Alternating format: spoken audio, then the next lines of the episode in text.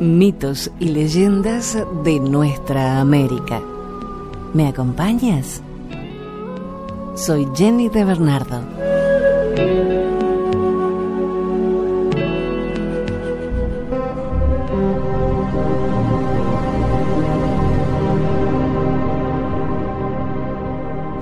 Los Maidu son una tribu india del grupo Penuti, también llamada Pohum. Su nombre quería decir hombre. Se dividían en tres grupos, montaña, valle y Mishinam, o gente de la colina. Vivían en el valle de Sacramento y en las montañas adyacentes de Sierra Nevada en California. Vivían en casas fabricadas con palos, corteza, estopa y hierba, cubiertas de tierra, de forma circular, con techo cónico provisto de chimenea. Las casas de los valles eran largas, mientras que las de la montaña las tenían con colgadizos y parecidas a las de las tribus de los alrededores.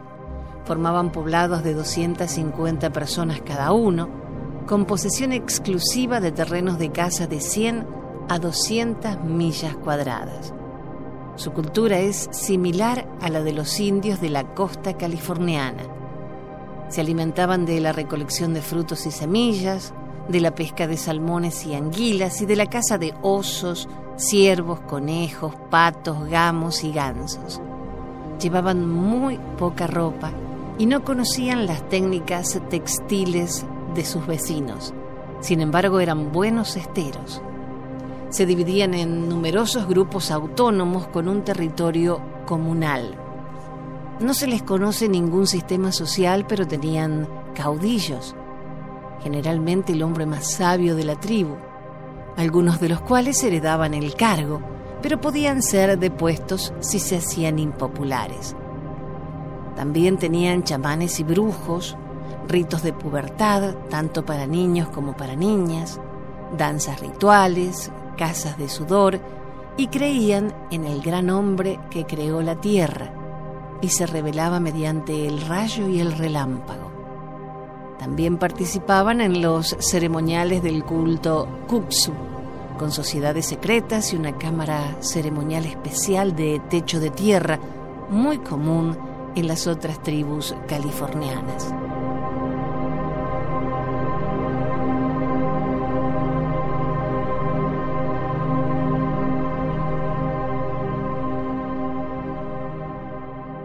Esta leyenda Maidu nos habla de la creación según el pueblo apache. El principio del mundo estaba impregnado por la oscuridad. De ahí surgió un disco blanco con un pequeño hombre sentado, el Creador. Comenzó a mirar a su alrededor y todo lo que veía se iba iluminando. Creó las nubes y las rellenó con dos gotas de sudor de su rostro, convirtiéndose en un hombre y en una mujer. Así vivieron juntos el Creador, el Sol, el hombre y la mujer. Pero la nube se quedó pequeña y decidieron crear la tierra juntando el sudor de las manos de los cuatro. El Creador empujó con su pie una bola de barro y ésta comenzó a crecer. Pero en ella no había montañas, ni ríos, ni árboles, y temblaba constantemente por lo que el Creador la sustentó sobre cuatro columnas. Aparecieron algunos hombres imperfectos, carecían de ojos, boca, nariz, para ayudarle a poner un cielo sobre la tierra. El sol y la mujer de la nube fabricaron la casa del sudor con cuatro piedras calientes. En ella entraban las criaturas imperfectas y salían con los rasgos definidos. Así el creador repartió las funciones.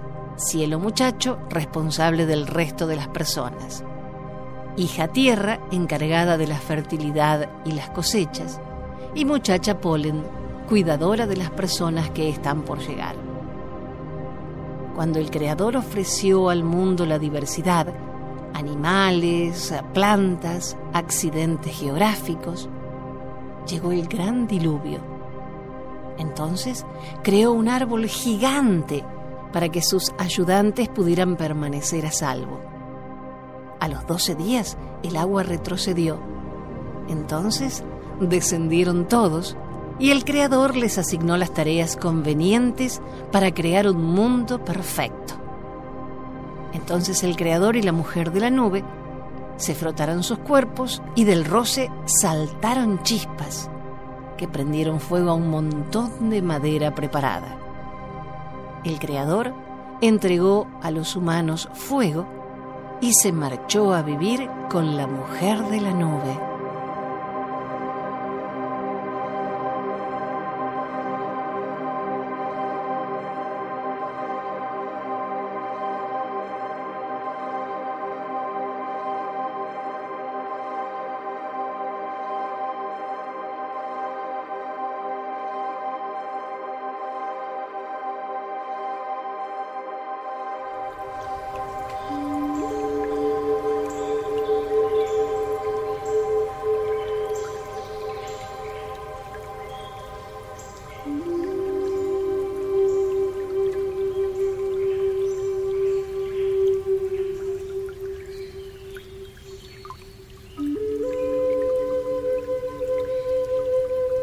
Desde Chile una leyenda mapuche, los dioses de la luz.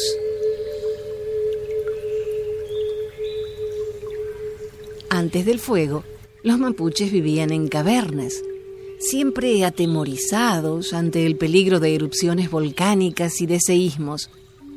Tenían que comer los alimentos crudos y para abrigarse se apiñaban con los animales domésticos. Sus divinidades y demonios eran luminosos, como el poderoso Cherube, el dios de las lavas.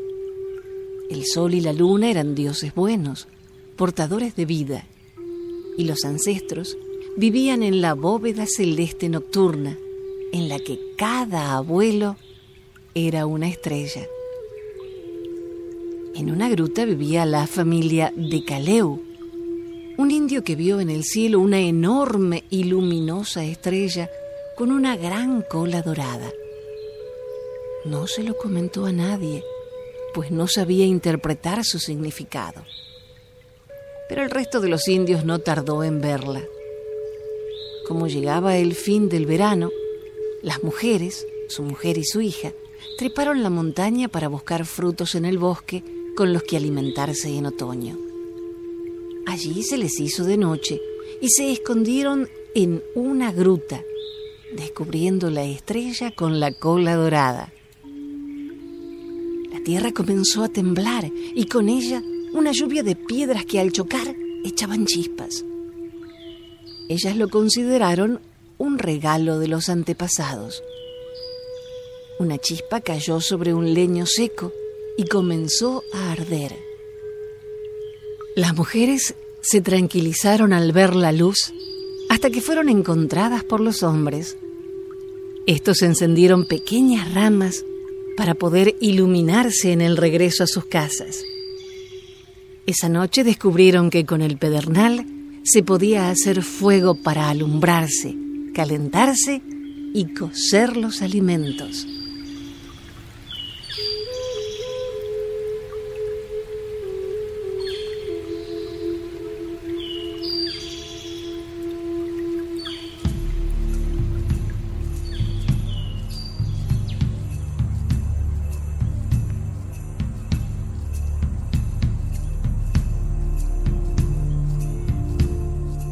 El rey de los guanacos, una leyenda calchaquí.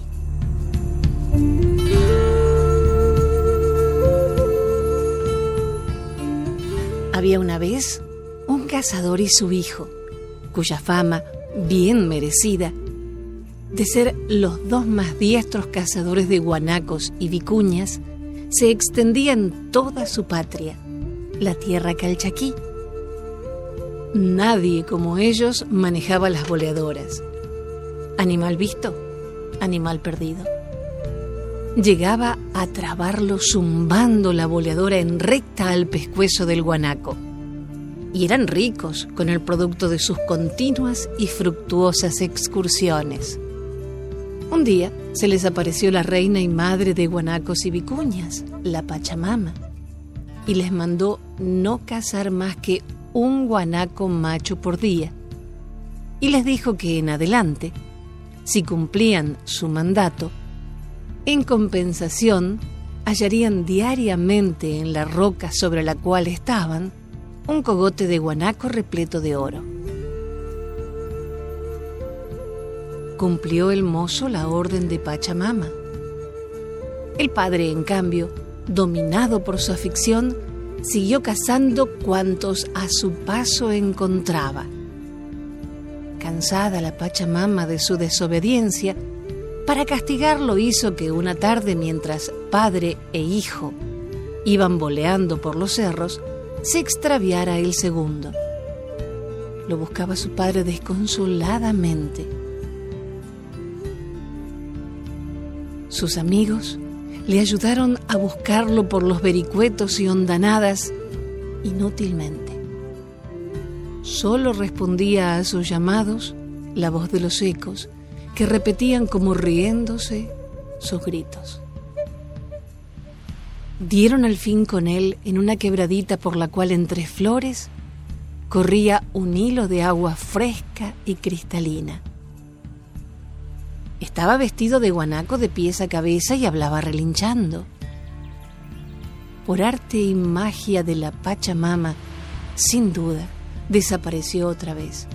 Y largo tiempo transcurrió sin que se le volviese a ver. Hasta que un día, estando el padre y sus amigos en Cafayate, en los valles calchaquíes, bajó del cerro de las arcas una espesa neblina en cuyo seno atónitos vieron pasar jinete en un bellísimo y enorme guanaco al hijo del cazador que había concertado con la Pachamama no cazar diariamente más de un guanaco macho y que por haber cumplido su pacto ella había convertido en el rey de los guanacos.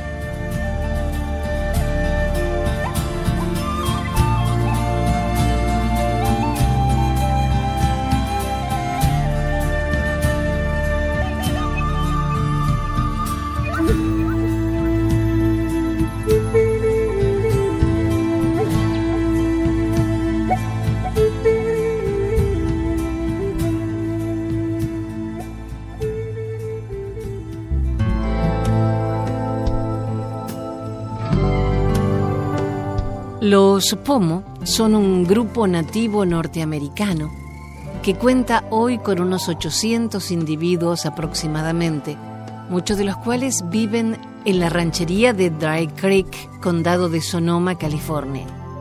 Son originarios del área de San Francisco. No están confinados en una reserva a diferencia de muchas tribus amerindias. Vivían antes de la colonización blanca en pequeños grupos sin una estructura política central, y su economía estaba basada en la caza y recolección. No practicaban la agricultura.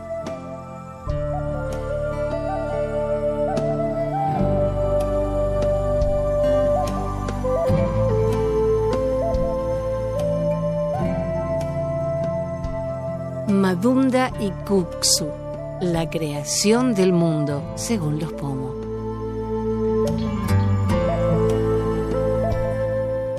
Los Pomo llamaban Madumda al dios creador del mundo. Kuksu fue el primer chamán quien con la magia de su palabra lo ayudó a crear la tierra en ocho días. En torno a la figura de Kuksu, los indios del centro de California, especialmente Maidu, Pomo y Wintun, practicaron un chamanismo ceremonial con la sociedad secreta Cabeza Grande, para aprovechar la última oportunidad que los creadores habían dado a los hombres.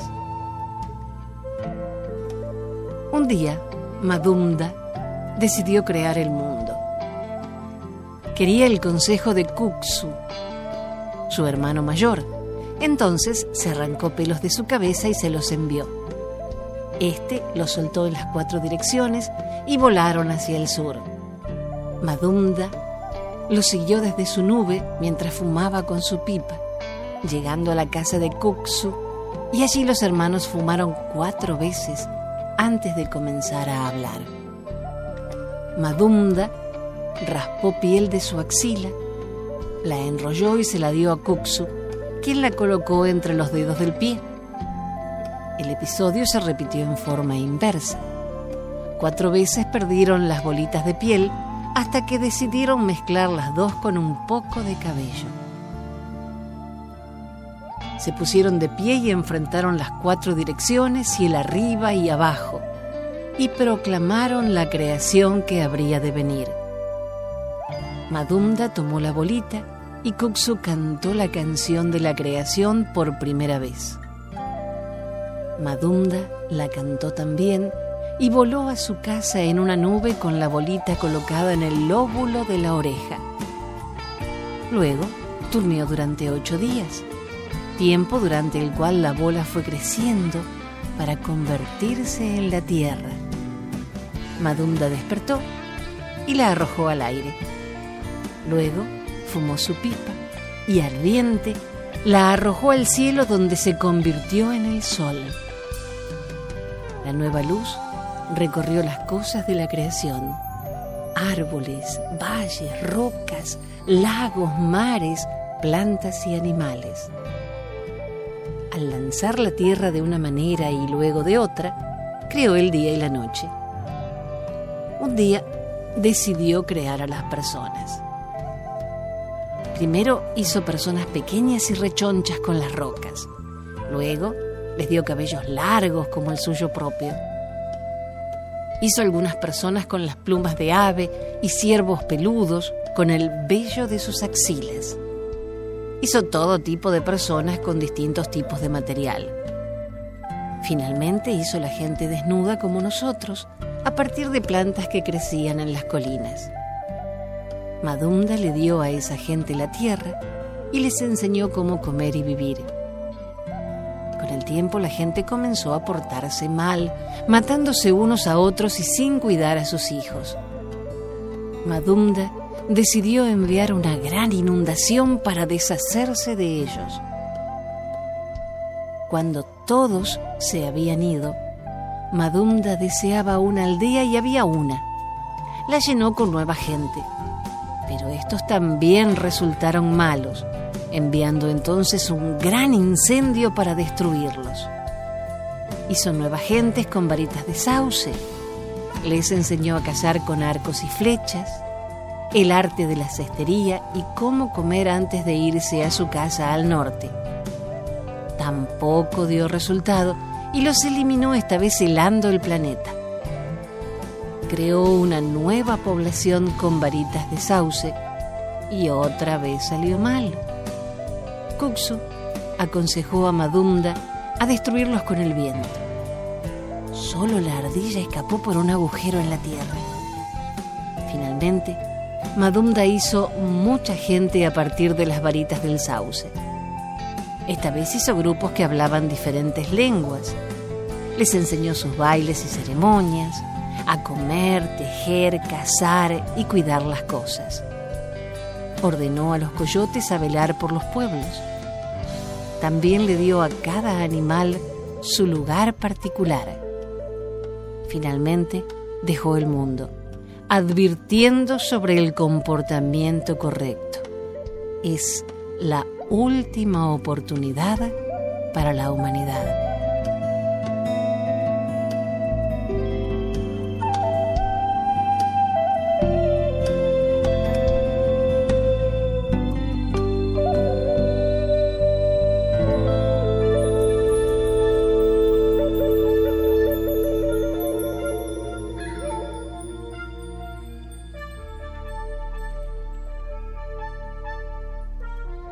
Huampi, una leyenda calchaquí.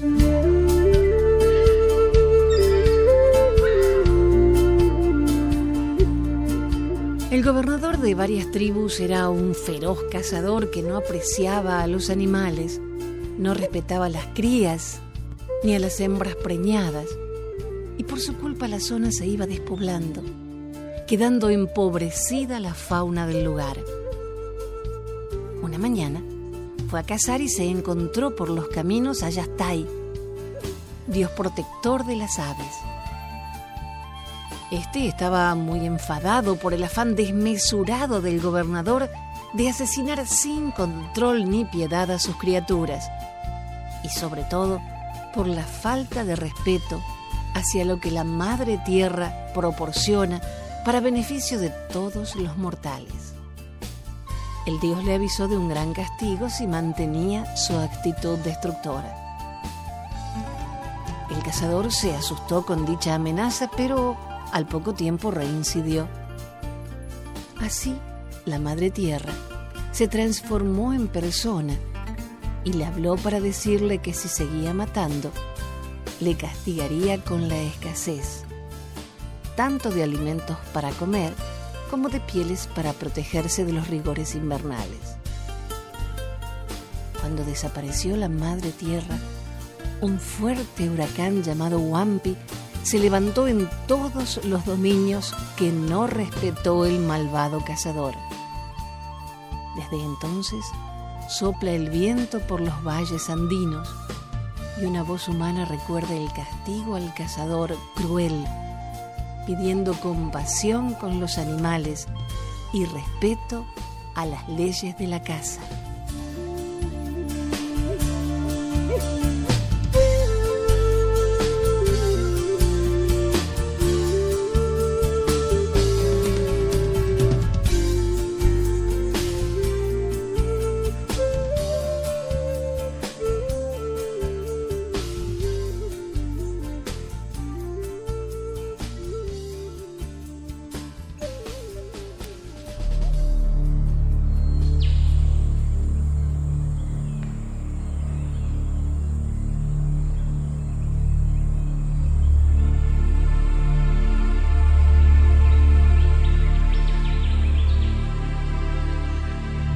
Hace mucho, mucho tiempo, dicen los ancianos, las personas del bello pueblo eran tantos como los pastos de la pradera. Cada primavera alguien siempre baila, canta, ora al gran espíritu, por lo que la lluvia que da vida vendría. Pero llegó un día en que cesaron las lluvias y una gran sequía trajo momentos muy duros a la gente. Durante tres días bailaron, los tambores sonaban y la gente mandaba sus voces al Gran Espíritu. Gran Espíritu, las lluvias que dan vida no han venido a tu pueblo. La tierra está desnutrida y su gente está desapareciendo. No hubo signos que se dieran en respuesta, por lo que la gente pidió con humildad, te rogamos, sálvanos, ¿qué hemos hecho para que el Maestro de la vida esté enojado? ¿Qué debemos hacer para traer de vuelta las aguas de la vida, para que tu gente vuelva a vivir? Una vez más, se hizo el silencio. El pueblo oró y bailó mientras observaba y esperaba. En las sombras de las logias, de rodillas, se encontraba una niña conocida como ella que está sola. En su regazo se aferró amorosamente a una muñeca, hecha con mucho cuidado y bellamente decorada por sus padres.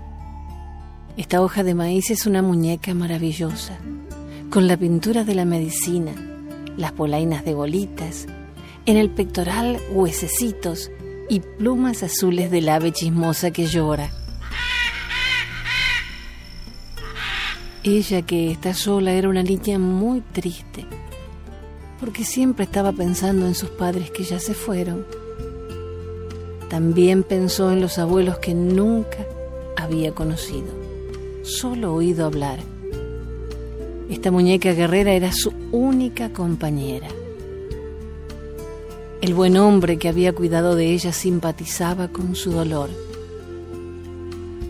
Esta niña habló con su muñeca como si fuera una relación y este día le dijo a su muñeca, el gran chamán está subiendo esta noche al monte para hacer del consejo con el gran espíritu y hacer ofrendas de salvia y de hierbas aromáticas. Cuando regrese sabremos qué hacer. Ella que está sola, cerró su mensaje con su muñeca guerrera abrazada a su corazón. La niña y su muñeca vieron la colina toda la noche, orando y esperando para la respuesta. El gran sol se ajustó y luego aumentó su luz, mientras el chamán se comunicaba con el gran espíritu. Al día siguiente, el corredor del pueblo se lanzó a través del campamento gritando, El hombre de la medicina ya está bajando de la colina. Las personas se reunieron en un gran círculo a la espera de sus palabras. Al llegar al campamento, el chamán, como es habitual, fumar la pipa sagrada, ofreciendo primero en las cuatro direcciones y luego a la Madre Tierra y al Padre Cielo. El chamán giraba en un círculo y ofrecía el humo para unir a todo el mundo. Luego habló. He sido honrado con una visión y las palabras del mundo del espíritu. El gran espíritu siente que nuestro pueblo se ha convertido en egoísta. El pueblo ha tomado mucho de nuestra madre tierra, dando poco a cambio. Estos momentos tan duros son una advertencia. La gente se atemorizó y luego continuó. El maestro de la vida dice que la gente debe hacer un sacrificio ahora para mostrar nuestra expiación. Debemos escoger nuestra posesión más valiosa y ofrecerla al abuelo fuego. Sus cenizas serán esparcidas a los cuatro vientos. Solo cuando el pueblo haya decidido y hecho esta ofrenda, volverán las lluvias y la Madre Tierra será una vez más para cuidar de sus hijos. La gente se alegró cantando y bailando alrededor, pero entonces empezaron a considerar lo que debía hacerse. Un gran guerrero habló. Estoy seguro que el Gran Espíritu no exige mi único arco ¿De qué otra forma voy a cazar o defender al pueblo? Y estoy segura de que el Gran Espíritu no espera que yo sacrifique mi manta nueva, exclamó una mujer joven. Seguramente sufriría frío. Una y otra vez las excusas se hicieron en el pueblo hasta que ya era de noche y todo el mundo volvió a la calidez de sus posadas. Mañana sería otro día. La niña, ella que está sola no podía dormir. En su fuero interno sabía que era lo que debía hacerse. Tú eres mi posesión más valiosa, murmuró a la muñeca guerrera. Eres lo que el Gran Espíritu quiere. Sabía exactamente lo que debía hacer. Sus padres le habían enseñado bien ella no sería egoísta a pesar de su gran amor a la memoria de sus padres. No debemos permitir que la gente sufra más y que se oscurezcan sus corazones. Ella sabía muy bien el significado de la soledad. Como los fuegos del consejo comenzaron a marchitarse, esta valiente niña se deslizó en silencio hacia el fuego. La noche silenciosa seguía con excepción de los sonidos del pueblo. Las estrellas brillaban. Ella que está sola sacó un palo del fuego y se acercó sigilosamente a la colina donde el chamán había hablado con el gran espíritu. Después de llegar a la cumbre se puso de rodillas y le habló a los cielos. Oh gran espíritu, soy una pequeña niña y yo solo tengo esta muñeca de hoja de maíz. Pero es la cosa más preciosa en el mundo para mí. Es de mi familia, que fueron llevados a la ruta del espíritu por la dureza de estos tiempos que nos llevan. Por favor, por favor, acepte este pequeño regalo y permita a su gente la vida. Muy rápidamente reunió las ramas prendiendo fuego a ellas con su antorcha. Pensó en sus padres y en el amor que sentía por ellos. Pensó en su pueblo y su sufrimiento. Luego cerró los ojos y echó a su muñeca preciosa al fuego. Ella que está sola esperó y vio cómo el abuelo fuego consumió su ofrenda, cómo las cenizas se enfriaron, hizo una oración en silencio. Recogió las cenizas echándolas a los cuatro vientos, suspiró y luego se quedó dormida en la colina sagrada. La primera luz del Padre Sol le despertó de sus sueños se frotó el sueño de los ojos. Miró hacia abajo de la colina con asombro. En los cuatro lados de la colina sagrada vio mantas de hermosas flores, todo tan azul como las plumas del ave chismosa que llora. Las flores crecían silvestres por donde sus ojos podían ver. La gente se apresuró a salir del campamento, de sus casas de campo y casi no podían creer lo que veían. Se unieron para ver a esta maravillosa niña bajando de la colina. Una lluvia empezó a caer, bendiciendo a la gente del pueblo con la lluvia que da vida, como el chamán dijo que el gran espíritu les había prometido. La nación del campamento se regocijó y una gran celebración fue dada en honor de la niña, que hizo un sacrificio supremo. Muchos regalos fueron entregados a ella, y ella fue honrada con un nuevo nombre por el chamán. Ella le gustaba mucho a su gente, recordó a sus padres y a la muñeca guerrera, ahora con gran afecto y orgullo. Y cada primavera, a partir de ese día, el Gran Espíritu recuerda el sacrificio supremo hecho por la niña pequeña, cubriendo las colinas y los valles de la tierra con hermosas flores de color azul, el color del ave chismosa que llora. Esta es la señal de que las lluvias están llegando por ahora y para siempre.